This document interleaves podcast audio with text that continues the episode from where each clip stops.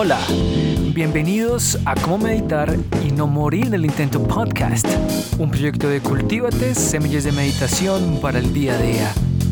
Acaba de encontrar meditaciones guiadas, charlas, entrevistas, consejos, estudios e investigaciones y muchas cosas más relacionadas a la práctica de la meditación. Todo en español, en un lenguaje moderno y de una manera secular.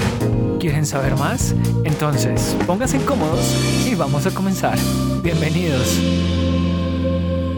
Mis queridos psiconautas, curiosos e inquietos oyentes, Muchas gracias por estar aquí nuevamente en Cómo Meditar y No Morir en el Intento podcast. Les habla Miguelito el Bambino y para mí es un gusto y un placer estar aquí con ustedes y además poder compartir la segunda charla que tuvimos el pasado 12 de junio con Cultívate semillas de meditación para el día a día y el venerable Sanathavi Hari. Una charla que llamamos Meditación, Budismo y la Armonía Social. En esta segunda charla, que por supuesto está editada para que no quedara tan larga y así poderla compartir con cada uno de ustedes por acá, esta charla en particular nació de mi preocupación acerca de lo que está pasando en estos momentos acá en Colombia. Ante esta situación tan alarmante, frente a todos estos sucesos violentos, producto de la inconformidad de un pueblo frente a un gobierno completamente corrupto, y además dividido, y no voy a entrar en detalles al respecto, me han hecho cuestionar acerca de cómo la meditación nos podría ayudar a entender mejor esta, esta situación. Los invito a la siguiente reflexión. ¿Qué es lo que está detrás de alguien que sin pensarlo entre comillas dos veces, decide pasar por encima del respeto y los derechos fundamentales del otro hasta el punto de querer maltratarlo y aún más querer matarlo? Entender la razón psicológica que impulsa este tipo de actos es algo que me llama muchísimo la atención. Y por eso decidí contactar a Sanata Vihari. Él es un monje mexicano-estadounidense dentro de la tradición budista Theravada. Y me llamó la atención porque él antes de ser monje prestó servicio por varios años en las Fuerzas Armadas Militares de los Estados Unidos y además porque estuvo en Afganistán e Irak. Entonces, lo contacté para que nos contara desde su experiencia, uno, como ex militar y ahora como monje, pues qué piensa de todo esto.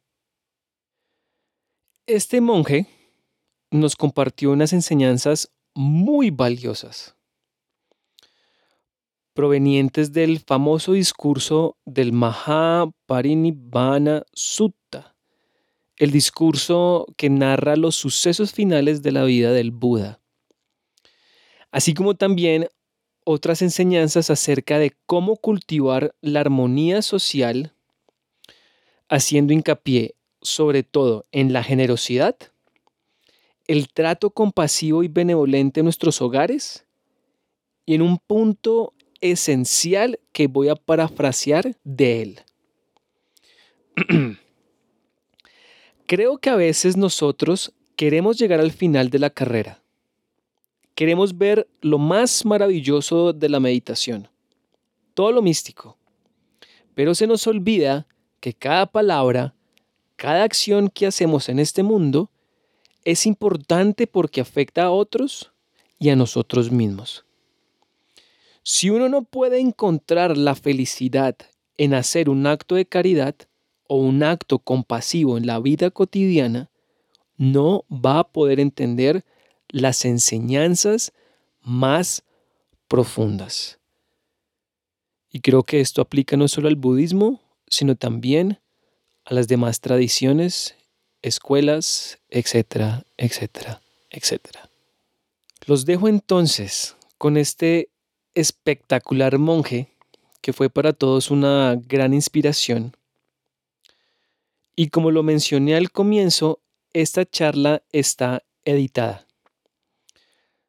Hay una parte final en la sección de preguntas que omití, primero porque creo que no eran, y todas, no me malentiendan, tan importantes para el tema, sino que se salían un poco de la temática expuesta durante la charla, pero también para que no quedara tan larga durante esta, esta emisión. ¿Por qué? Porque son charlas que no están diseñadas para el podcast directamente. Pero como yo quiero compartir todo esto con ustedes, entonces la edité, pero si por supuesto la quieren ver y la quieren escuchar por completo, lo podrán hacer próximamente visitando nuestro canal de Cultívate Semillas de Meditación para el Día a Día en YouTube.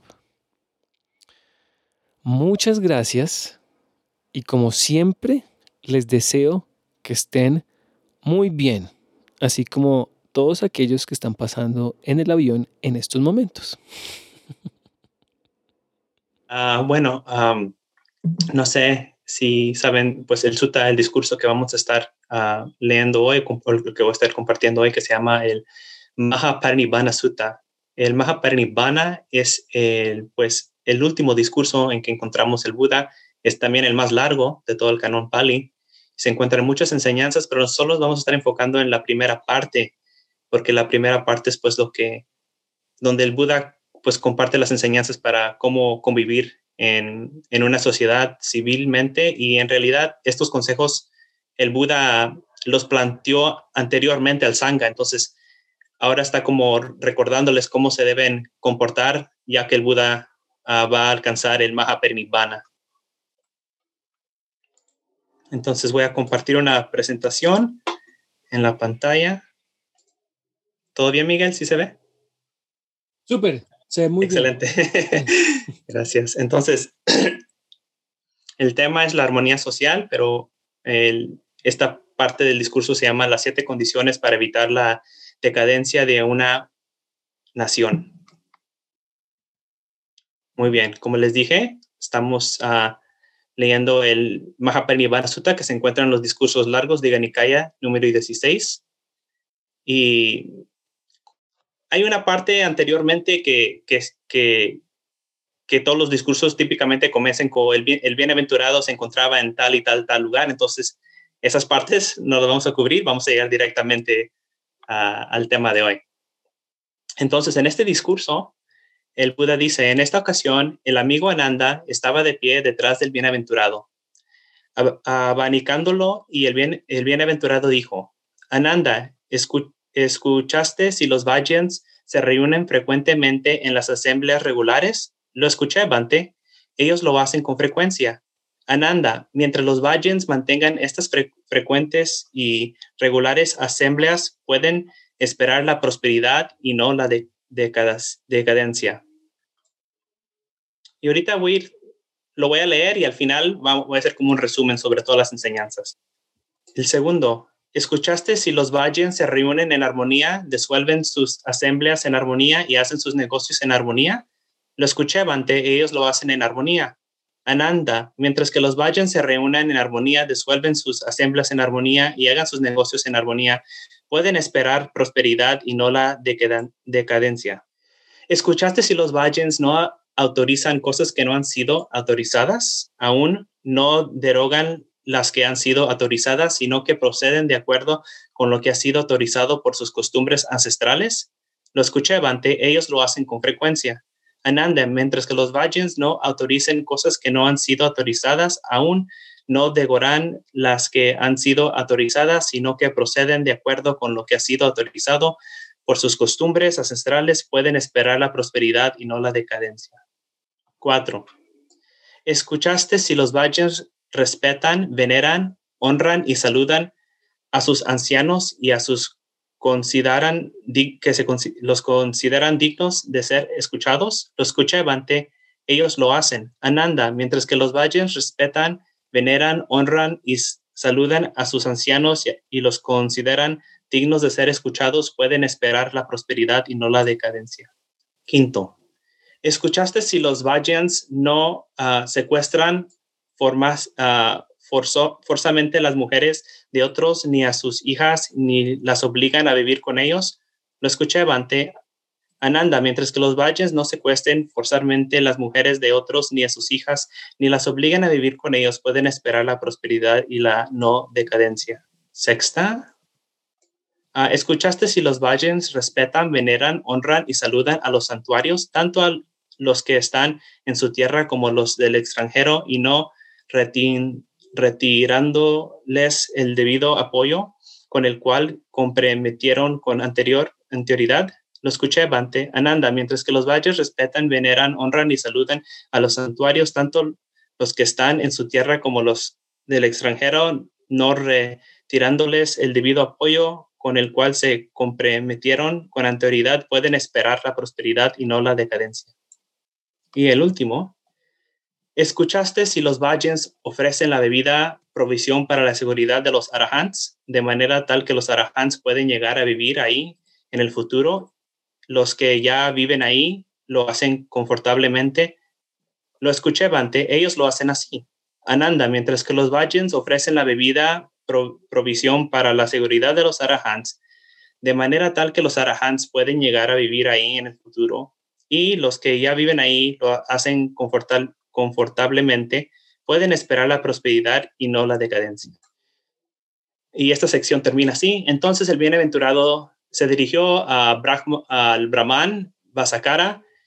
Eh, en una ocasión, Brahman, cuando estaba en el santuario de Sarandada en Vesali, Enseñé a los Vajans estos siete principios que previenen a la, decadencia y mientras ellos los guarden, mientras ellos principios mantengan su fuerza, los Vajans pueden esperar ser prósperos y no decadantes. Entonces Vasakara respondió, Maestro Gautama, si los Vajanos cumpliesen, aunque sea un, con uno de estos principios, esperarían la prosperidad y no la decadencia, mucho más si lo hacen con todos los siete realmente los Vajans nunca van a ser conquistados por el rey Ajatasattu por medio de la fuerza o las armas. Esto sería posible solamente por medio de alguna traición o si sucediera la discordia entre ellos. Y ahora, maestro Gautama, te pedimos permiso para partir. Estamos ocupados y tenemos mucho que hacer. Brahman, puedes hacer de acuerdo con tu propia conveniencia. Entonces Vasakara se regocijó en las palabras del bienaventurado y se delitó en ellas, después de lo cual se levantó de su asiento y partió. Muy bien. En aquí están en resumen las siete y ahorita voy a ahora en este momento voy a hablar en detalle sobre ellos. La primera se reúnen frecuentemente en asambleas regulares. Entonces, ah, el contexto de esto es el, el Buda está, dando el ejemplo del sangha, de, de los bhikkhus y bhikkhunis. Entonces, ah, a lo mínimo los bicos y, las bicunes se deben reunir por la luna llena o en la noche que no hay luna, ah, también para recitar las reglas monásticas, el patimoca. Entonces, mientras que todos ellos se estén reuniendo otra y otra y otra vez, pueden recitar las reglas y pueden estar de acuerdo cómo deben vivir la vida santa. Entonces, uno de los factores para convivir bien en la sociedad es que pues estemos interactuando con uno, ¿verdad? Y que nos conocemos y que nos estamos juntando y otra y otra vez y no pues una vez al año o cada vez en cuando. Debe haber una fecha, un tiempo en que debemos juntarnos para hablar de lo que debemos hablar para el mejor de la sociedad. Entonces, la primera condición para tener armonía social es juntarnos, como hoy en día que estamos haciendo aquí. El segundo, se reúnen en armonía, disuelven sus asambleas en armonía y hacen sus negocios en armonía en veces llegamos a, una junta o un debate ya como enojados o comenzamos a discutir y nos enojamos y, a veces no se resuelve el problema y nos vamos enojados. Aquí esta enseñanza es para, para ayudarnos a llegar con una mente abierta a una reunión o un debate, una conversación que vamos a tener con la comunidad. Mientras que estemos en la discusión, en el debate también permanecemos con calma y una mente abierta. Y antes de irnos, tratar de resolver el problema para irnos con una mente abierta y también ah, tranquila. Haciéndolo así, de esta manera, conduce a la armonía social. No autorizan cosas que no han sido autorizadas aún, no derrogan las que han sido autorizadas, sino que proceden de acuerdo con lo que ha sido autorizado por sus costumbres ancestrales. Y esto aquí em, debemos pensar también en el contexto monástico en que se aplicó, porque estas reglas primero se fueron, se les dieron a los bhikkhus y a las bhikkhunis y después el Buda se las compartió a los vajrayans.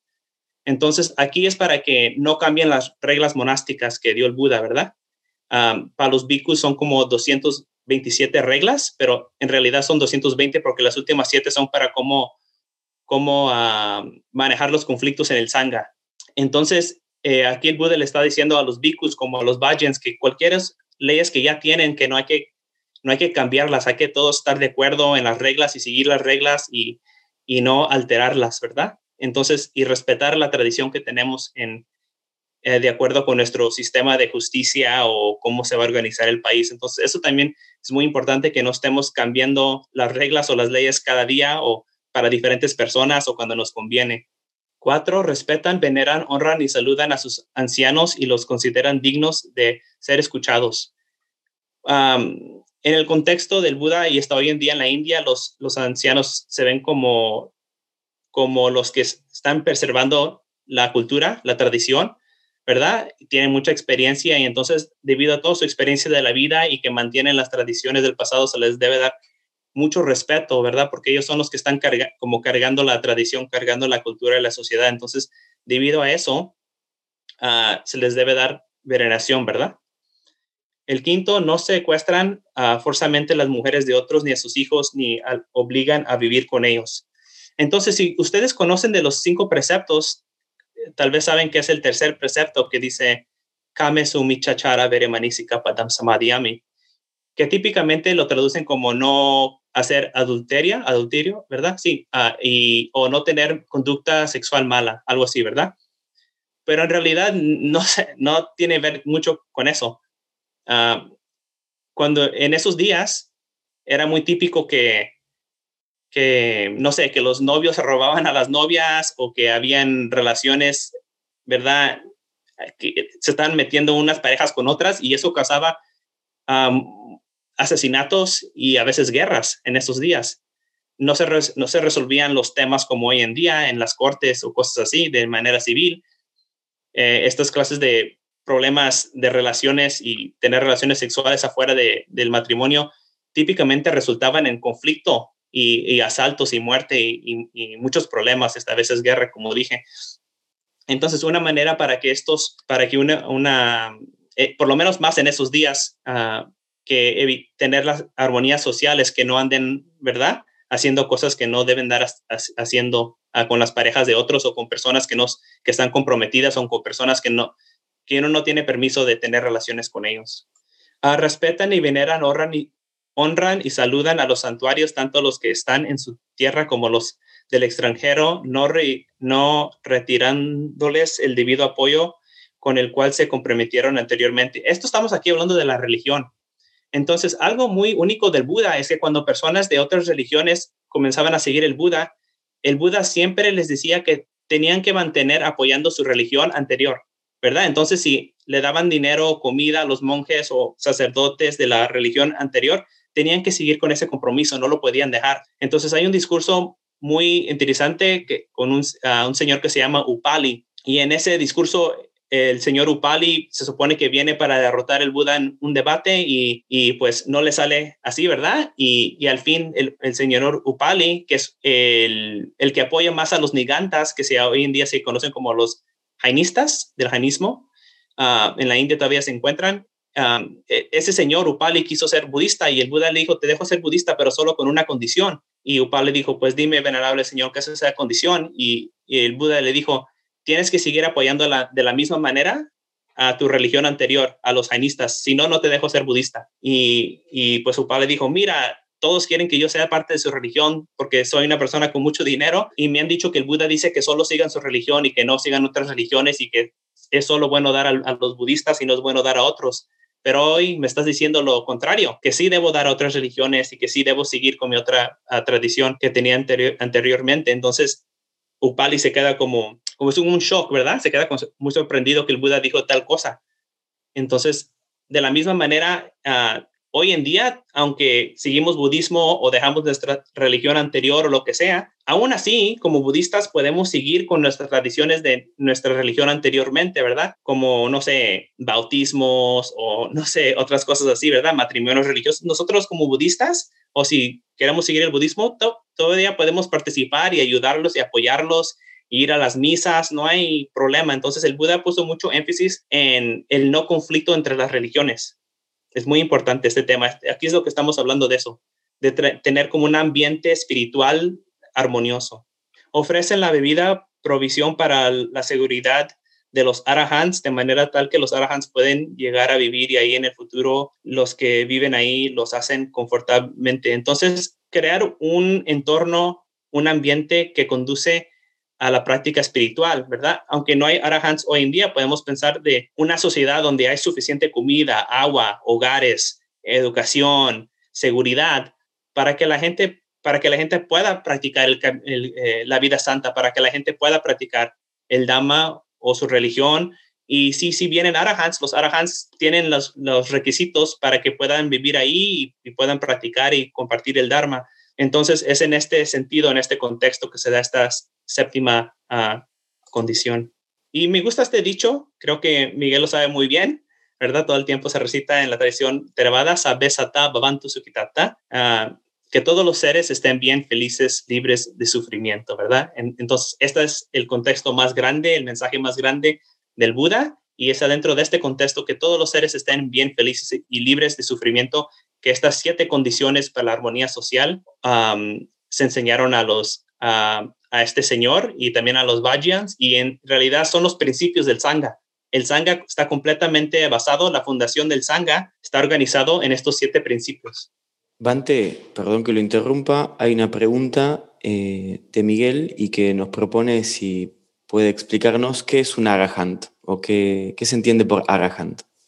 Mm, sí, Bueno, ah, típicamente hablamos del Buda, ¿verdad? El Buda, pero en realidad eso no era su nombre, ¿verdad? Él no se llamaba el Buda y muy pocas veces él utiliza ese término. Entonces, Buda es más como, no se puede decir perfectamente, pero no hay un término adecuado, pero como un estado, ¿verdad? Un estado que logró eh, Siddhartha Gautama. Y por eso se le llama Gautama Buda. Gautama era el nombre de, Ah, materno y, Buda es lo que realizó, es que se despertó. Entonces, hay tres clases de Budas. Samasan Buda, como el príncipe Siddhartha, Gautama Buda, que conocemos como el Buda histórico, Pacheka Budas, Pacheka Budas que surgen solo cuando no hay enseñanzas en el mundo y si se liberan de su propio, o sea, despiertan de su propia parte y no enseñan a otros. Y Arahant Budas, Arahant Budas o Savaka Budas son los que se despiertan o se liberan a través de escuchar el Dhamma de un Samasambuda. Entonces, un Arahant es un discípulo despierto, completamente despierto de un Samasambuda. Otra cosa, creo que es muy interesante, el Buda sí, él mismo se llama un Arahant. Hay una recitación que comienzan todas las recitaciones en Pali así, que dice, Iti piso bhagava araham samma Ahí eso significa arahant. El, el, Buda mismo, él se dice, yo soy el arahant. El Buda era el primer arahant. Entonces hay que acordarnos que también un Sama Sambuddha, el Buda histórico, también era un arahant. Un conquistador, muchos que la etimología es un, conquistador o tiene otra. Creo que hay un debate en cuál de las dos se está utilizando para ese término arahant. Miguel. Sí, sí, Bante, eh, muchas gracias. Eh, me gustaría eh, dar, dar un, comentario al respecto y es que no, no, sabía, yo personalmente no sabía que estos siete, siete principios no estaban, eh, estaban basados, digamos, en, pues en la Bhikkhu y la Bhikkhuni Sangha, o sea, no, no sabía que desde ahí los extrajo, pero algo que me, me parece muy curioso, digamos, que me gustaría rescatar de, de estos siete principios en pro de lo que nosotros, pues digamos como la, la, la finalidad de, del compartir esa charla de armonía social, es que eh, todo como que trabaja mucho como en conjunto, ¿no? O sea, es decir, eh, el, el, venerable que es, que es Biku, yo cuando fui de esa manera, entendí, digamos, lo que, lo que implica, digamos, el trabajo en comunidad, ¿no? El trabajo, digamos, en, en sociedad, ¿no? O sea, que cuando uno se une a esta orden monástica, pues ya no es uno, o sea, ya, ya, no soy yo como tal, sino es precisamente es toda la, toda la comunidad, ¿no? Toda la asamblea y precisamente son, digamos, como las, las, las reglas, ¿no? Que, digamos, rigen una, una comunidad que, digamos, se, se, se valoran, se veneran, incluso se respetan con el pro de una armonía, ¿no? Que esa, digamos, es como la, la, la, la finalidad. Y entonces me parece muy interesante, digamos, de cómo, se, cómo hay un contexto, ¿no? Porque de acuerdo a lo que yo estoy investigando, el contexto es que el rey Ayatasatu va a atacar a los Vajans, ¿no? Porque esto tiene un contexto histórico, ¿no? Y entonces el, eh, este Brahman va donde el Buda y le dice, como, venga, usted que tiene que, el, el, lo que tengo entendido es que el rey Ayatasatu le dice, voy a estudiar los Vajans le pregunta a diferentes, digamos, como maestros espirituales, entonces le dice, vaya y pregúntale al Buda a ver qué piensa al respecto, les digo mis palabras, ¿no? Y si tiene algo que opinar, pues que me lo diga.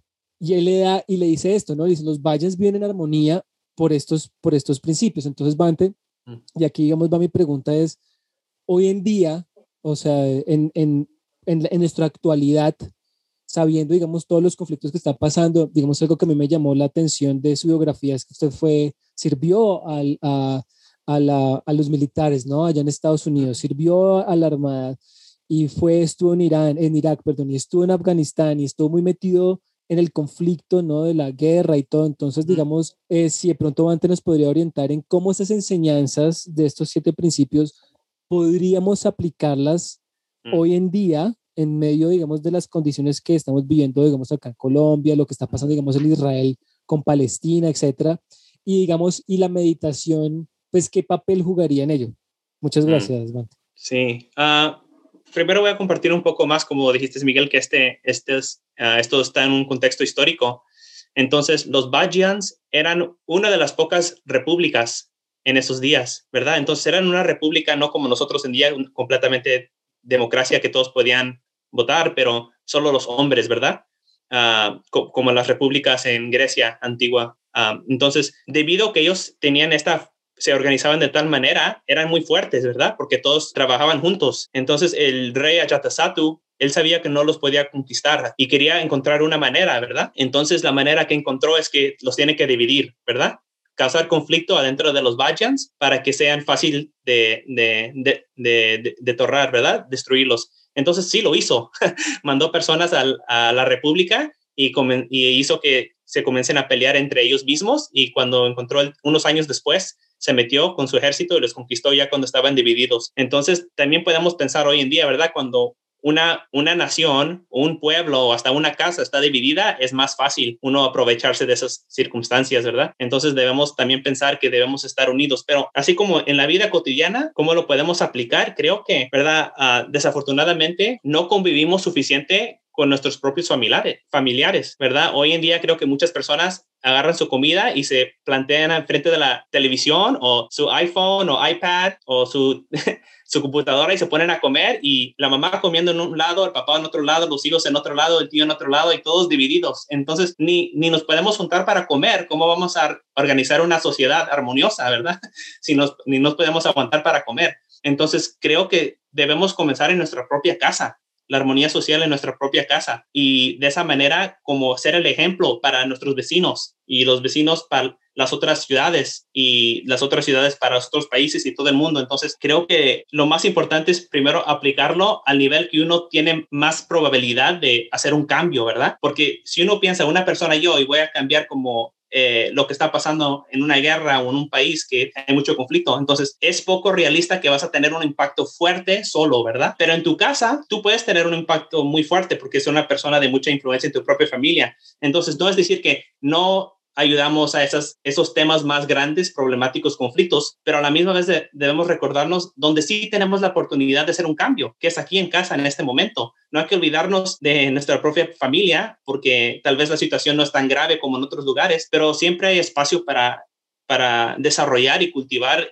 la armonía familiar. Y creo que la base de la sociedad es la familia, por eso hay matrimonios y hijos y todo eso, ¿verdad? Entonces, todas las familias, todas las naciones tienen muchas leyes para las familias y para los hijos, porque la nación se basa en la familia.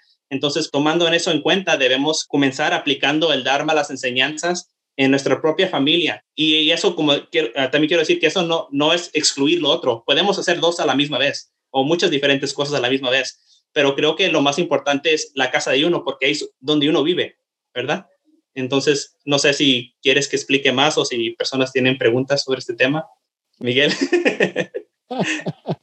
Yo sí tengo, tengo, tengo mil comentarios y tengo mil preguntas, pero, pero por favor les doy el espacio para que las demás personas quieran comentar o preguntar. Eh, em, cuando usted estaba mm, sirviendo, estaba prestando servicio allá en Irak y en Afganistán, ¿cómo le ayudó o digamos, cómo, cómo fue el cambio de su mm. perspectiva, por ejemplo, digamos, en cuanto al conflicto, la guerra, cuando mm. empezó a escuchar estas enseñanzas, cuando encontró las enseñanzas del budismo, cuando mm. empezó a meditar, eso en qué le ayudó mucho, digamos, a entender más el conflicto que está viendo usted, digamos, como siendo un soldado de Estados Unidos que cumple un propósito en particular en un país, por ejemplo, pues allá, pues todos sabemos muy bien lo que pasa, digamos, en esos lugares de, del Medio Oriente. Entonces, por favor, nos pueda compartir un poco de su experiencia con eso. Muchas gracias. Sí, pues no fue hasta como mis últimos dos años que estuve en servicio que en realidad me metí a estudiar el Dhamma en serio y comencé a practicar meditación y tomar los preceptos. Entonces, en, ese, en esos últimos dos años fui cambiando poco a poco, ¿verdad? Entre más aprendía y más practicaba, fui cambiando y, entonces comencé más con ser más amable con mis compañeros, ¿verdad? Porque, no sé, como en las Fuerzas Armadas, me, me imagino que también son como en los deportes, que hay mucho como machismo, ¿verdad? y todos quieren ser como el mejor y mucha competición y, y, cosas así. Entonces, y hay mucha como tensión agresiva, ¿verdad? Y más en un lugar donde tú, pues donde hay guerra, ¿verdad? Donde te pueden matar. Entonces, comencé a aplicar la, la, compasión, la caridad, ¿verdad? y con mis, con mis compañeros con quien trabajaba, porque pasábamos como seis meses juntos en un cuarto pequeño trabajando y no nos podíamos escapar y trabajábamos 13 horas al día juntos y dormíamos juntos, íbamos a comer juntos, íbamos al gimnasio juntos, entonces uno tiene que aprender cómo convivir con ellos, ¿verdad? Y había muchas personas que no me caían bien, ¿verdad? Solo porque alguien está en, en mi unidad no significa que es mi mejor amigo, entonces había muchas personas, de hecho, que eran un poco ¿cómo puedo decir? Problemáticas o cosas así, ¿verdad? Entonces, uno tiene que saber cómo manejar la situación porque no me puedo escapar de ahí, me voy a quedar ahí seis meses y no le puedo decir a mi comandante, mira, este tipo no me gusta, te va a decir, no me importa si te gusta o no, tú haces tu trabajo.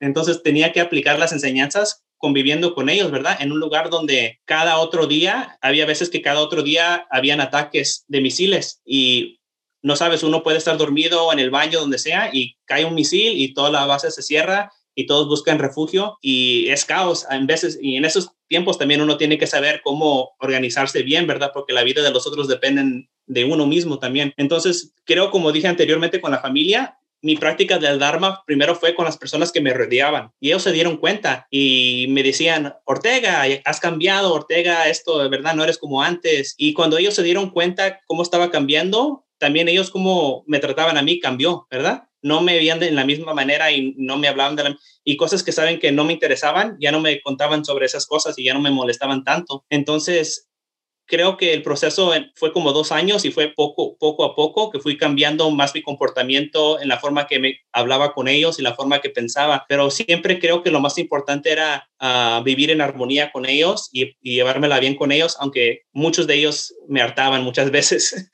Sí, porque digamos lo que, lo que me parece eh, curioso cuando estaba hablando, digamos, en uno de los puntos que dice mm, el de, el del, digamos, cuando eh, eh, Gautama, ¿no? Buda está hablando, digamos, de respetar las otras religiones, se me vino esta imagen hace unos años, ¿no? Digamos, este, este movimiento extremista se me olvidó el nombre en estos momentos, que en la frontera con Afganistán había unas estatuas grandísimas de, del Buda y que ellos las eh, le echaron dinamita y, em, y, tumbaron esas estatuas que eran grandísimas, que de hecho creo que eran las más grandes y más antiguas pues que han sido descubiertas en los, en los, pues, en los últimos años.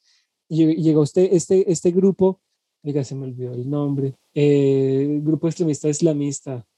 ¿Talibán? Ah, ah, gracias, los talibanes, gracias. Y entonces derrumbaron eso, ¿no? Entonces me parece muy curioso que eh, si nosotros damos cuenta el, el, el, el, conflicto que tenemos en el mundo es porque cada, pues cada, cada grupo o cada, digamos, como, no sé, cada, cada persona defiende su propio punto de vista, defiende su propia opinión, defiende su propia religión, defiende, digamos, como su propia nación y automáticamente pues la defensa es como decir, yo tengo la razón y ustedes no. Entonces, por ende, yo hasta incluso voy a actuar de una manera completamente violenta. Y me acuerdo de un discurso eh, que no sé si eh, Van de pronto podría hablarnos un poco, que yo es, un discurso que yo comparto con las personas que están acá, que son algunos que son mis estudiantes, eh, que está en el, en el Sutanipata, eh, se me olvida el nombre, en el Pali, en, inglés está Quarrels and Disputes, mm. que es donde se habla de que la pregunta surge de cuál es el conflicto de todas las peleas, de todas las disputas, mm. y entonces hace, eh, eh Gotama hace toda una, una sucesión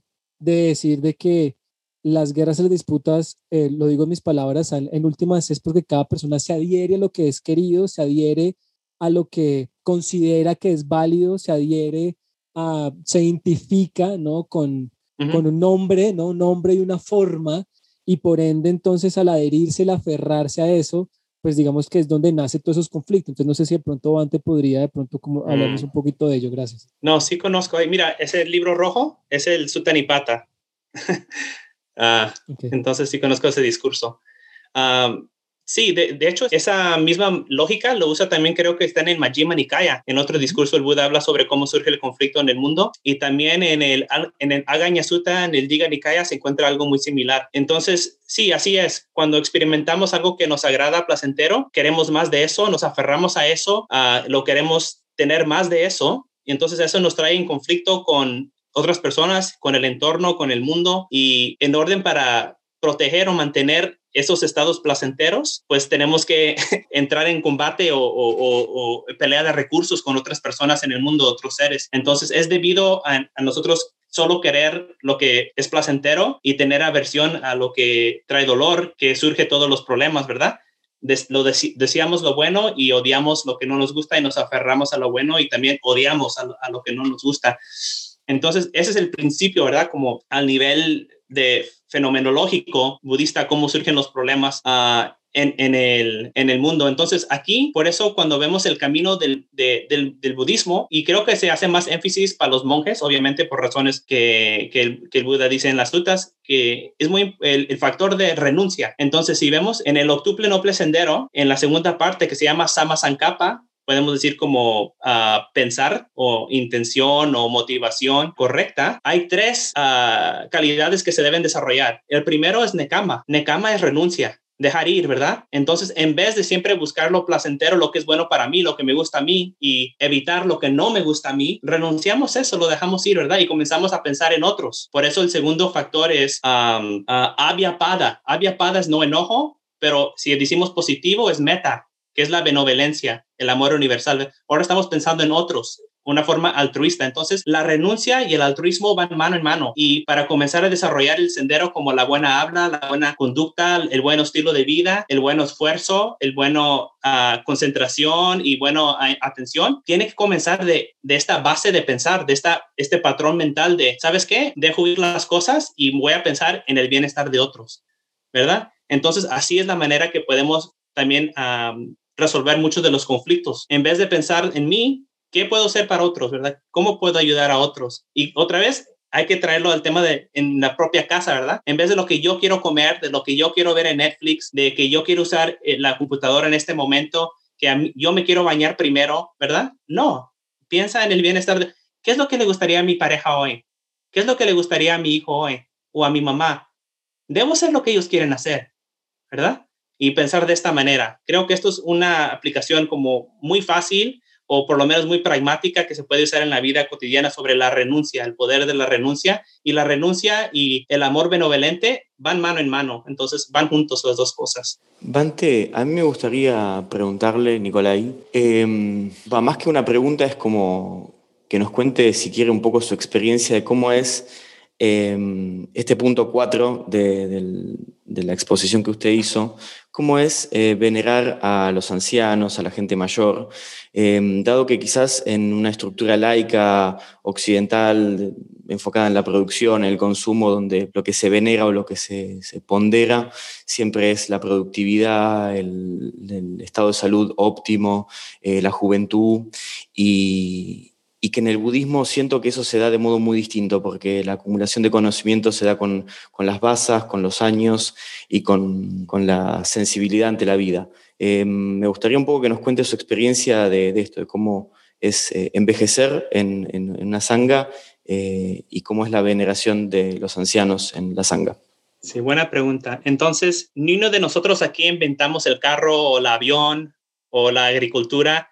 ¿Quién hizo eso? Nuestros ancianos. La vida que vivimos hoy en día, todo lo que tenemos, todos estos libros y esta ropa, yo no lo inventé. Esto estaba antes que yo llegué aquí, entonces fueron mis ancianos, mis antepasados que crearon todo esto. Entonces los debo venerar, darle gracia por todo, todo lo que tenemos hoy en día, ¿verdad? Entonces esa es una manera de honrar. ¿Por qué honrar a nuestros, a nuestros antepasados? También nuestros antepasados son nuestra propia familia, nuestra madre, nuestro padre, nuestros tíos, nuestros padres y nuestras madres nos dieron la vida, nos dieron de comer, nos dieron de beber, nos protegieron de los elementos, nos dieron una educación. Y si no fueron nuestros padres, fue otra persona como un tío, un amigo, quien, alguien así, que era mayor que nosotros, nos ayudó, nos apoyó. Nosotros no de repente salimos así con esta educación y poder comer y comprar nuestra propia comida. Entonces nuestra vida dependió de personas que eran mayores que nosotros y debemos darle las gracias a ellos también, ¿verdad? Toda esta sociedad, todo lo que tenemos es el trabajo de las personas que vinieron antes que nosotros. Entonces debemos ser un poco humilde, ¿verdad? No tan arrogantes y que y pensar en estas personas, ¿verdad?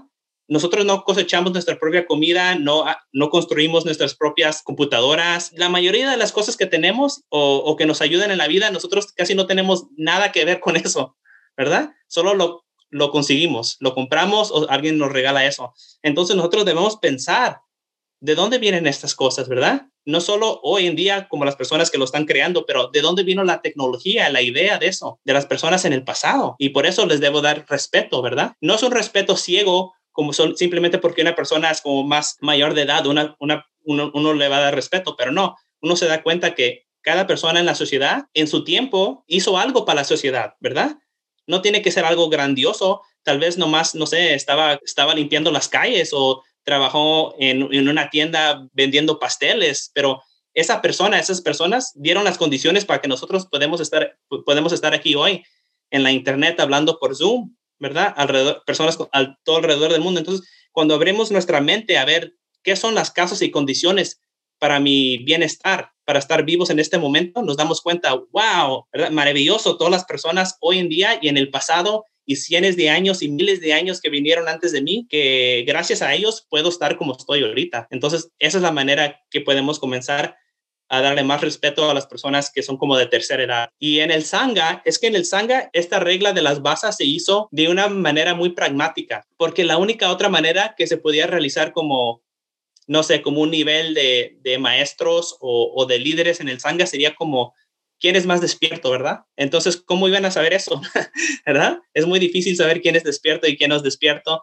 Entonces, para evitar esos problemas, de quién es más despierto, el Buda simplemente dijo, ¿verdad? El que tiene más tiempo, el que lleva más años, eh, como Bhikkhu, esas personas los vamos a venerar. Y de hecho, había muchos arahants que se inclinaban y honraban a monjes que llevaban más tiempo, aunque esos monjes ni eran despiertos, ni eran sotapanas o nada y se portaban mal. En veces es como más como un respeto a la tradición, a la túnica, ¿verdad? Que a la persona individual, ¿verdad? Entonces, en ese sentido, en el Sangha que, se, que se, nos enfocamos en el respeto de los, de los ancianos. Sí, de, de hecho, me, me gustaría mí compartir una, una, una, experiencia cuando estuve allá en, Sri Lanka y de, siendo, siendo esa manera, siendo un novicio, digamos que eh, entendí precisamente lo que está diciendo eh, eh, Bante, que no es, no es la, no es, es, es, como simbólico, ¿no? O sea, es precisamente lo que está diciendo, digamos, como se me viene un poco como estas enseñanzas que se, digamos, aparecieron después, sobre todo que se enseña más en la tradición mahayana, con el tema de la interdependencia, ¿no? Es decir, es, yo dependo de otros, dependemos de otros, dependemos de muchas cosas, a todo lo que tenemos acá eh, surge y se mantiene y se sostiene en dependencia de otras cosas y, entonces en esa interdependencia, pues el respeto realmente y el cuidado también hacia, hacia otros y eso, precisamente pensando en esos siete puntos, vuelvo al punto, digamos, de, de vuelvo al, al, tema de, de, de, la, de, la, armonía, ¿no? Porque, eh, ¿cómo, ¿cómo hacer bastante, por ejemplo? Pues porque nosotros vivimos en una sociedad donde, por supuesto, todos vamos a pensar diferente. ¿eh? No todos son budistas, no todos están interesados en practicar meditación. Eh, como ya hemos hablado, algunos quieren mantener su propia postura, quieren mantener, digamos, sus propias ideologías, etc. Entonces, ¿cómo podría haber armonía realmente? ¿Cómo nosotros podemos integrar eso que estamos hablando, no lo que decía Nicolai, lo que acaba de de respetar a los ancianos, cuando pues todos pensamos diferente? Mm. y todos que apuntamos para lados diferentes. Entonces, ¿cómo, cómo, ¿qué consejo nos podría dar para aún así saber de que si el otro piensa distinto, yo cómo puedo respetar su opinión, por ejemplo? ¿Cómo puedo mm. mantener entonces esa armonía sabiendo que otros piensan diferente a mí? Gracias. Sí, pues creo que lo más fácil es ser un poco humilde y no presumir que uno lo sabe todo, ¿verdad? O que uno es correcto, ¿verdad? Entonces, ese creo que es el primer paso que podemos tomar, ¿verdad? el otro paso es que debemos también darnos cuenta que esa persona es un resultado de su, de su, de su ambiente, de todas las experiencias que experimentó en su vida, ¿verdad? Entonces, esa persona piensa así debido a, dónde, a quién, quién fueron sus padres, dónde nació el lenguaje, la escuela que fue, la comida que comió, las cosas que vio en la televisión, sus favoritas canciones y todo eso, ¿verdad? Entonces, tenemos que darnos cuenta que esa persona vive en un mundo diferente, ¿verdad? Aunque estemos en la tierra, vive en otro mundo mental completamente diferente que nosotros. Esa persona no va a estar en acuerdo con nosotros porque esa persona no es, no, no, no, es nosotros, ¿verdad? No experimentó lo que nosotros experimentamos para llegar a nuestro punto de vista. Ellos experimentaron otras cosas y por eso llegaron a su punto de vista así, ¿verdad? Entonces, también reconociendo todas las causas y condiciones que llevan a una persona a pensar de tal manera y por qué están así y por qué uno llegó así, ¿verdad? Entonces, también aquí podemos como ampliar más ese tema de interdependencia, ¿verdad? O de casos y condiciones. Entonces, este, en realidad, se puede explicar todo con este tema de casos y condiciones, el Buda dice, ¿verdad? Entonces, si, si siempre tenemos eso en mente, ¿verdad? Que yo estoy aquí debido a casos y condiciones de, de, las personas que ayudaron y también esa persona piensa así debido a casos y condiciones en su vida, también pensar que uno no lo sabe todo y tal vez uno está equivocado y no querer ser correcto. Hay un último paso para realizar Nibbana, para hacer un Arahant, y es el más difícil. Hay tres, hay cuatro niveles de despertar, el que entra a la corriente, el que regresa una vez, el que no, el que no regresa y el Arahant. Entonces, para del que no regresa, para ser Arahant, tiene que eliminar uno de estos factores que es el más fuerte, es el más difícil, que se llama mana. Mana típicamente se traduce como orgullo, pero no es orgullo porque hay tres tipos de mana. Hay mana que en, el sentido de orgullo que uno se cree mejor que otros, ¿verdad? Como yo soy el más guapo, el más inteligente y ellos son todos son tontos. También hay hina mana que oh, yo no sé nada, soy un tonto, soy feo, nadie me quiere. Y después hay otra mana que uno se piensa que es igual que los otros. Todos somos iguales, nadie es diferente, todos piensan como yo y, ellos piensan y, y, yo pienso como ellos. Entonces, debemos eliminar estos tres tipos de manas. ¿Por qué? Porque todos tienen como su fundación el yo, son egocentristas, hasta el medio, mana intermedio, aunque dices, los otros son como yo, porque los otros no son como tú. En realidad no, ellos vivieron sus propias vidas, tuvieron diferentes experiencias, ¿verdad? Entonces, pretender que uno sabe cómo son otras personas también es una forma de orgullo. Entonces, tenemos que eliminar esto, pero es lo más difícil, dice el Buda, porque esa es la última cosa que tienes que eliminar antes de ser un arahant. Este es este orgullo, ¿verdad? De lo mío, mi yo, parte de mí, yo lo conozco, yo soy peor, yo soy igual, yo, yo, yo, yo, yo, todas estas cosas se tienen que dejar ir. Entonces, lo digo porque para que, para que no piensen, pues, oh, pues, ah, no lo puedo hacer mañana o hoy, es algo muy difícil. Y sí es algo muy difícil en el budismo superar eso, superar esa parte de la mente que siempre entra en conflictos con todo porque uno piensa que tiene la razón. Es lo último que uno va a superar al nivel del despertar. Y entonces, venerable, pero bueno, antes de, de, continuar eh, yo hablando, si alguno, por favor, tiene alguna, alguna pregunta o alguna, algún comentario que quieran hacer, por favor, eh, lo, pueden, lo pueden hacer. Eh, mientras tanto, entonces yo voto, voto otra. Entonces la, la meditación, eh, Bante, ¿cómo entra en juego en medio de todo esto? O sea, ¿cómo, Mm. cómo algo como la meditación que, por ejemplo, es tan, eh, ha ganado tanta fama hoy en día, ¿no? Y, y ha crecido mucho el interés en las personas de querer aprender a meditar y más onítica producto de la, de la pandemia, etcétera. ¿Cómo, ¿Cómo la meditación nos podría ayudar a nosotros para, digamos, para poder Mm. cultivar todo lo que, pues todo lo que el Bante nos está compartiendo? Mm. Entonces aquí debemos darnos cuenta en qué contexto el Buda enseñó la meditación, ¿verdad? Entonces creo que nosotros como occidentales, hasta yo comencé de esta manera, entré a través de la meditación, ¿verdad? Me interesaba la meditación. Pero si, si miramos el sendero o si miramos las etapas de entrenamiento que el Buda da, la meditación está al final. Entonces nosotros como occidentales queremos como construir un edificio con el tercer piso sin hacer el primer piso, ¿verdad? Entonces es, es un gran problema y por eso creo que ah, muchos de nosotros en la meditación fallamos o tenemos, llegamos a, una, a, un, a un obstáculo y no lo pasamos. Entonces lo más importante es lo que piensas o cómo piensas, tu perspectiva, tu punto de vista, ¿verdad? Entonces, mientras que uno esté viendo el mundo de una manera ego, egocentrista, la meditación nunca te va a llevar a los, a los niveles que tú quieres. No es posible. Mientras que uno tenga codicia, mientras que uno tenga ira, mientras que uno tenga estos diferentes estados malsanos, la meditación siempre va a tener su límite.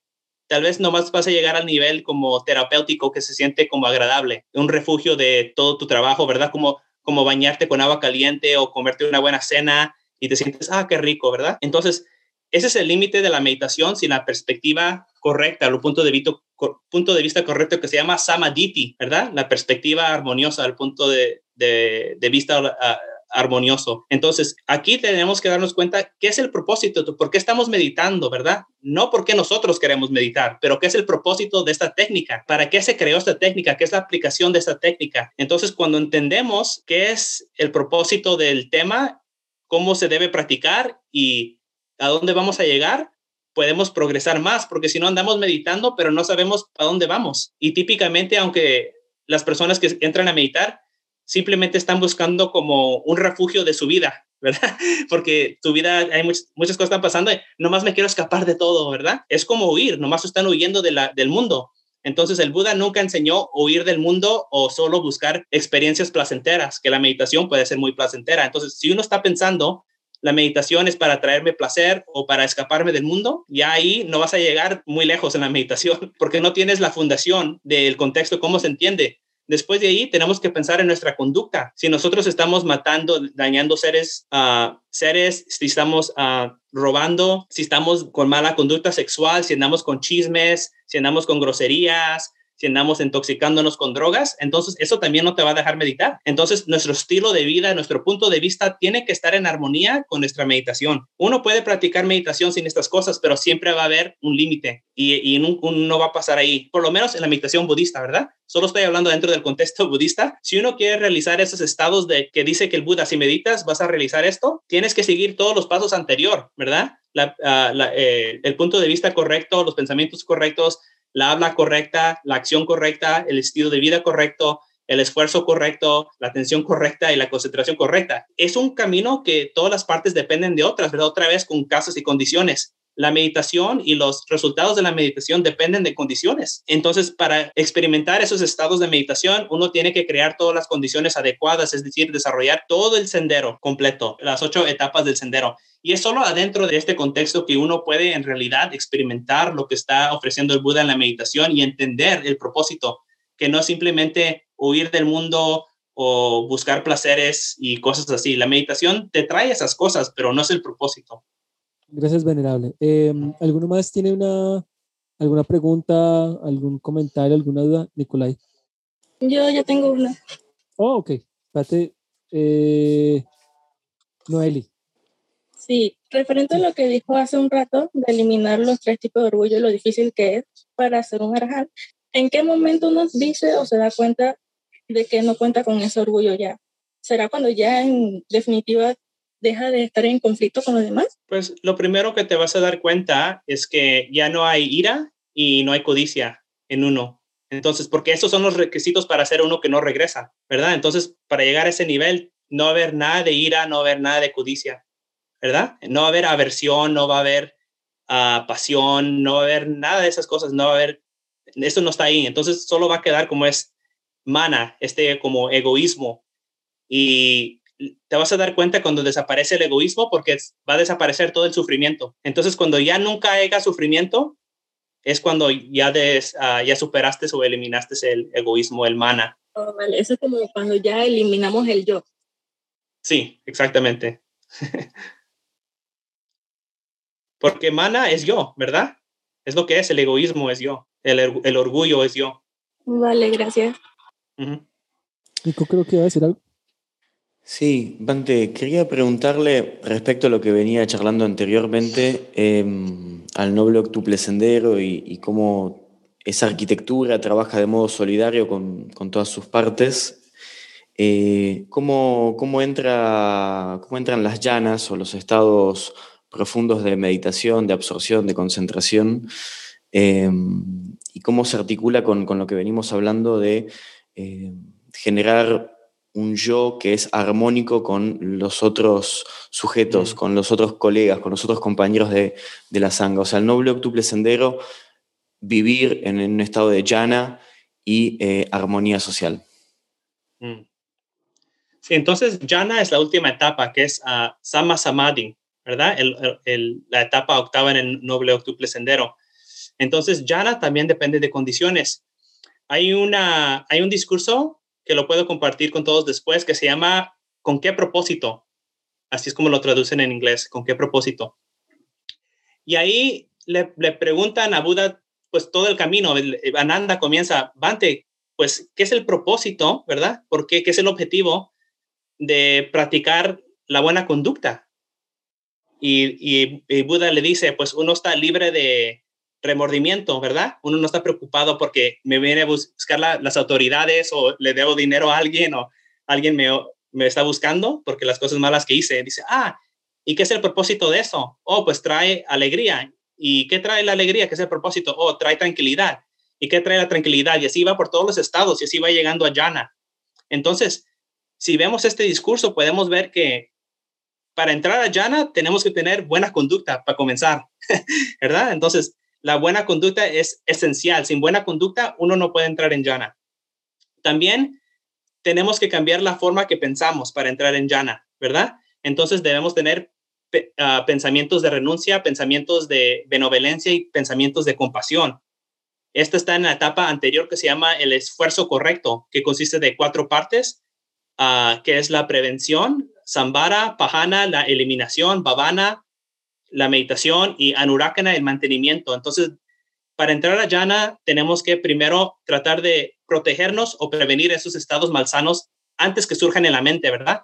Entonces, no andamos en los antros bebiendo o haciendo apuestas o, ¿verdad? Peleando, haciendo cosas que van a hacer que surjan estados malsanos en la mente. Tenemos que tratar de protegernos, pero no es posible. Vivimos en un mundo dinámico que muchas cosas están pasando y va a venir el tiempo que no sé, nos enojamos porque vemos algo en las noticias. Entonces, cuando surge ese estado malsano, debemos eliminarlo. ¿Cómo lo vamos a eliminar? El Buda dice que lo tenemos que quitar con un pensamiento sano, ¿verdad? Entonces, donde había un pensamiento malsano, ponemos un pensamiento sano.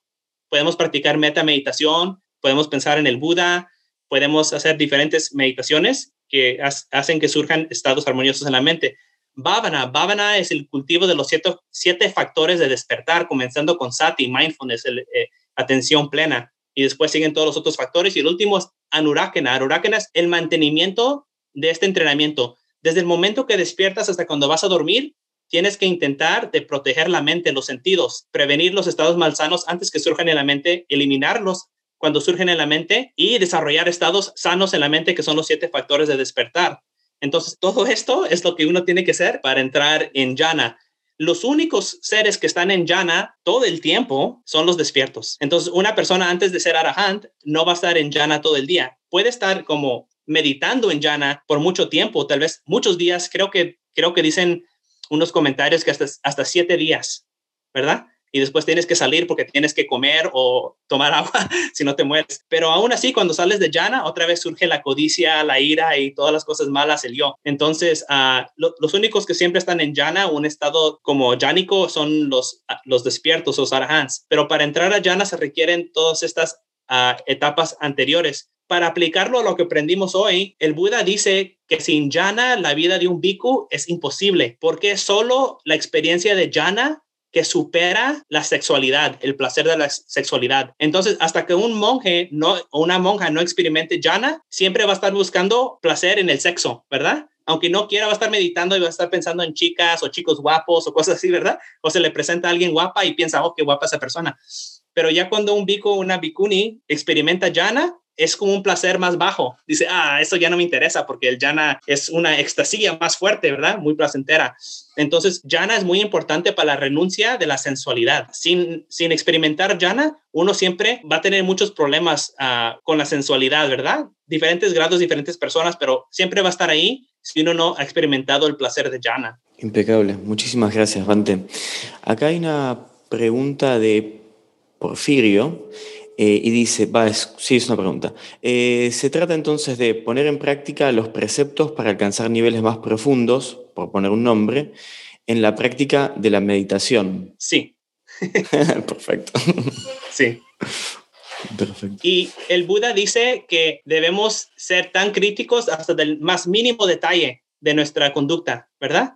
La cosa más pequeña que tal vez tú dices, ah, pues me la perdono, nadie se va a dar cuenta o, ¿verdad? No es algo tan malo. Dice, no, cada cosita que surge malsano en la mente o en habla o en, en acción, uno debe darse cuenta de eso y decir, eso no es bueno, no lo debo hacer, ¿verdad? La más mínima falta. Bien. Bante, ¿le puedo hacer otra pregunta respecto a lo que venía hablando? De ¿Sí? las llanas. Me interesó mucho este tema de eh, las distintas fuentes del placer y los resultados de esas fuentes de, del bienestar o del, del, gozo o de los tonos hedónicos, como, como se piensa muchas veces, respecto de venir de, la sexualidad o de venir de la concentración y de la autonomía en términos de atención en la respiración, del sati, del, mindfulness, de la concentración, del estado jánico. Eh, si puede, me gustaría mucho que, que despliegue, que desarrolle un poco más esta, esta comparación y estos dos estados eh, comparados, por favor. ¿Me puedes, ¿Me puedes explicar la pregunta otra vez, por favor? Sí, sí, claro, claro. Me interesa mucho que los puso en un campo de comparación eh, mm. como dos fuentes de, de, placer de órdenes distintos y con mm. resultados bien distintos. O sea, son dos fuentes distintas, pero que en un punto son comparadas o comparables por lo que sostiene usted, y me gustaría que si puede desarrollar más este punto que me parece muy interesante y pocas veces tocado en, en, en ámbitos budistas, la sexualidad y el jhana. Sí, es que hay dos clases de, de placeres, dice el Buda, el placer culpable y el placer sin culpa, el placer mundano y el placer supermundano. Entonces, el placer que surge a través del contacto de los sentidos sensoriales, ese es el placer mundano o culpable, porque eso es lo que nos trae conflicto con todo el mundo, ¿verdad? Nos hace que surja el deseo, el apego y proteger y conflicto con otros, como, como hablamos anteriormente. Pero hay un placer que sí es permitido y es sin culpa porque no lastima a nadie. Y ese es el placer de jhana. Entonces muchos piensan que los budistas tienen miedo al placer y que el placer es malo y que la felicidad es mala y que los budistas no pueden estar felices y reírse, cosas así. Entonces no, sí se permite, pero tiene que ser un placer que no cause daño a uno o a otros, no conduce a la ilusión, delusión, que no conduce a la, a la, codicia o a la ira. Y el Buda dice que la, es jhana. Jhana es el placer que es permitido. O sea que ese orden de ideas, si todos practicaran jhanas, ya, ya no habrían guerras en el mundo. sí. Pero, pero entonces, Bante, por ejemplo, o sea, si nosotros evaluamos el estilo de vida, sobre todo, digamos, en el, acá en el, en el occidente, ¿no? O sea, uh -huh. eh, es, es, es digamos que más, para, más que obvio para, para muchos de nosotros que vivimos en, una, en un ambiente en donde se promueve mucho, digamos, por ejemplo, eh, el consumismo, ¿no? Consumir los recursos, consumir cosas que nosotros no necesitamos como bienes materiales, pero entonces en medio de eso nos encontramos con la práctica de la meditación, ¿no? O sea, es, es decir, eh, quiero rescatar un punto que está diciendo el venerable mucho y es que eh, para, para que la práctica de la meditación, digamos, se pueda, por lo menos desde la perspectiva, pues, digamos, de, del budismo, entenderla en el contexto, ¿no? O sea, porque la, la meditación, digamos que hoy en día se plantea como, sí, siéntese, cierre los ojos, observe la respiración y si usted ve un pensamiento, simplemente obsérvelo, déjelo pasar y regrese y esté en el momento presente y disfrute el momento presente, pero todo esto nos está ayudando, digamos, a evaluar en últimas, digamos que la, la propuesta del budismo es muy epistemológico, ¿no? Mirar como, mire, mire usted cómo, mire cómo usted está percibiendo el mundo, mire cómo usted se está comportando, mire qué es lo que está saliendo a partir de lo que usted está pensando, lo que usted está sintiendo. Entonces, ¿cómo hacer Bante? Porque, digamos, uno, de, de, pronto yo creo que ya de, tal vez se lo han preguntado, a mí, me, a mí me lo han preguntado también, y es que dicen, bueno, pero no todos nos queremos volver monjes. Entonces, ¿qué uh -huh. implica? Que todos tenemos que volver monjes, tenemos que irnos por allá a Sri Lanka para hacer eso. Entonces, Bante, ¿qué nos podría decir al respecto? Mm. Entonces, la vida laica, el camino laico es muy diferente del camino monástico, ¿verdad? Creo que muchos de esos conflictos o estos debates surgen debido a que, por lo menos en el aquí en el occidental, los laicos quieren estar como en una posición intermedia, ¿verdad? no quieren ser bicus, pero tampoco no quieren vivir completamente como laicos y se encuentran en el medio y por eso hay un conflicto, ¿verdad? ¿Qué es lo que quieren hacer? Entonces, si vemos los países tradicionales budistas, uh, nos vemos, podemos darnos cuenta que más importante práctica para los laicos es la caridad, ¿verdad? Han salido muchos reportes que las personas que practican más caridad son las personas en Birmania, que dan más, todo, todos los días están dando, ¿verdad? Aunque nomás dan arroz, pero practican más que cualquier otro país. En Tailandia también si vas, por todas las mañanas las personas, ¿verdad? Practicando la caridad con los monjes en Sri Lanka también. Entonces, los budistas tradicionales enfocan mucho en la caridad, en dar, y no solo a los bhikkhus, pero también a otras personas, y esa es la práctica de, de la persona laica, dar. Dar es bueno. Cuando el Buda le enseñaba a los laicos el camino gradual, siempre comenzaba con la caridad. ¿Y por qué dar, verdad? Porque dar ayuda a otros a salir del sufrimiento, también te da buena karma y da un buen renacimiento. Entonces, como laicos, la primera etapa es dar, practicar la caridad, y creo que eso nos falta mucho a los occidentales. No, casi no veo nada práctica de caridad, ni, ¿verdad? Es, es algo que nos falta, nos falta mucho. Hay otras religiones que lo hacen muy bien, ¿verdad? Como muchas religiones cristianas que tienen organizaciones de caridad que están ayudando muchas personas alrededor del mundo, pero creo que a nosotros, a los budistas, aquí nos falta mucho para llegar a ese nivel. Entonces, debemos practicar ese nivel eh, de caridad, uh, creo que es muy importante. Es algo que nos falta y tal vez si los laicos en el occidental se enfocan más en la práctica de caridad, no se van a sentir como que les falta algo, porque creo que esa práctica de dar es una práctica tan que trae tanta felicidad, tan liberante que, que conduce a, a, a la benevolencia, a la compasión, al altruismo, a, a todos los estados buenos. Entonces, me gustaría mucho que los, los, los laicos budistas en el occidental se organicen mejor o que practiquen más caridad y que hagan como una cosa a la semana, que están haciendo algo en su comunidad, en su, en, en, en su país o a nivel internacional, ayudando con lo que puedan. Si no tienen dinero, tienen tiempo o tienen otros recursos que pueden, pueden enseñar sus pueden enseñar español a muchas personas en el mundo que quieren aprender español hoy, ¿verdad? Den gratis, hagan algo para ayudar a otros. Eso les va a ayudar mucho porque también les va a ayudar a reducir el egocentrismo. Y creo que me alejé un poco más de, tu, de lo que me estabas preguntando, Miguel. Entonces, ¿me puedes llevar otra vez al, tema que me, que me planteaste? Eh, claro, ante, eh, con mucho gusto. Sí, eh, estaba diciendo es que haciendo una evaluación, digamos, de como el estilo de vida que llevamos hoy, un estilo de vida, digamos, que está muy mm. enfocado mucho hacia el consumismo, mm. ¿no? Y en ese consumismo entra entonces la práctica de la meditación, pero se plantea un modo donde, pues, des, decía Venerable que poniéndola en contexto vamos a entender cuál es el verdadero propósito, pero entonces... Eh, se da la idea que entonces que para que nosotros podamos, eh, se, digamos, como experimentar estos, estos, estos cambios de, digamos, mm. de perspectivas que nos da la práctica de la meditación para decir, oiga, mm. ya entiendo por qué yo me estoy comportando así, ya entiendo por qué yo estoy buscando esto. Eh, ¿cómo, mm. ¿cómo, empatar eso realmente? Porque ahí cuando yo le decía, pues no todos van a volver monjes, -huh. realmente. -huh. Entonces, ¿cómo, ¿cómo buscar ese, ese equilibrio, ese balance? Pues hay un discurso en el Diga Nikaya, en los, en los discursos largos del Buda, que se llama Sigala, Sigalovada Sutta o Sigalaka Sutta, que está en, como al fin del, del Diga Nikaya. Uh, entonces, ahí el, ese, ese sutta es el único sutta que está completamente dedicado a la vida laica, no tiene nada que ver con monásticos, ni con meditación o con impermanencia, nada filosófico. Ahí el Buda dice que un padre, cómo se debe portar un padre a sus hijos, los hijos a los padres, los maestros a los estudiantes, estudiantes a maestros, personas religiosas a sus seguidores, los seguidores a las personas religiosas, los esposos a las esposas, las esposas a los esposos, los amigos a un amigo y un amigo a otro amigo. Entonces ahí completamente el Buda plantea cómo se debe desarrollar una vida armoniosa en, en, esta vida. No se habla nada de los temas que nosotros pensamos budistas. Es como súper mundano, pero a hacer lo bueno, vivir en armonía, es vivir budista, ¿verdad? No tenemos siempre que pensar de estos logros de jhana o de vipassana o de otros mundos o de ser un Buda. Simplemente hacer lo que es bueno es algo bueno.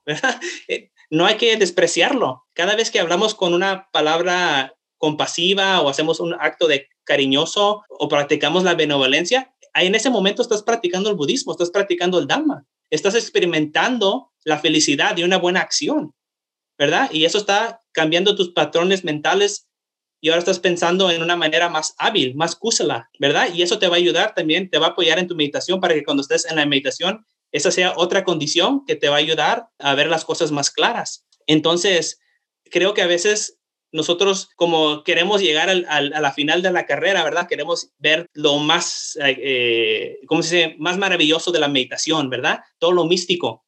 Pero se nos olvida que cada palabra, cada acción que hacemos en este mundo es importante porque afecta a otros y nos afecta a uno mismo. Si uno no puede encontrar la felicidad en hacer un acto de caridad, un acto compasivo en la vida cotidiana, no puede entender las enseñanzas más profundas.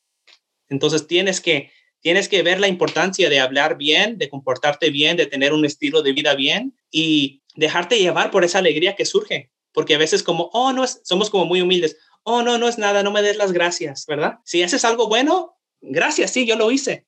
Fue bien, ¿verdad? No es nada, eso no es egocentrismo. Si es verdad que hiciste algo bueno y esa persona te está dando las gracias, tómalo, para lo negativo, eso sí lo tomamos, ¿verdad? Pero lo positivo no lo queremos tomar.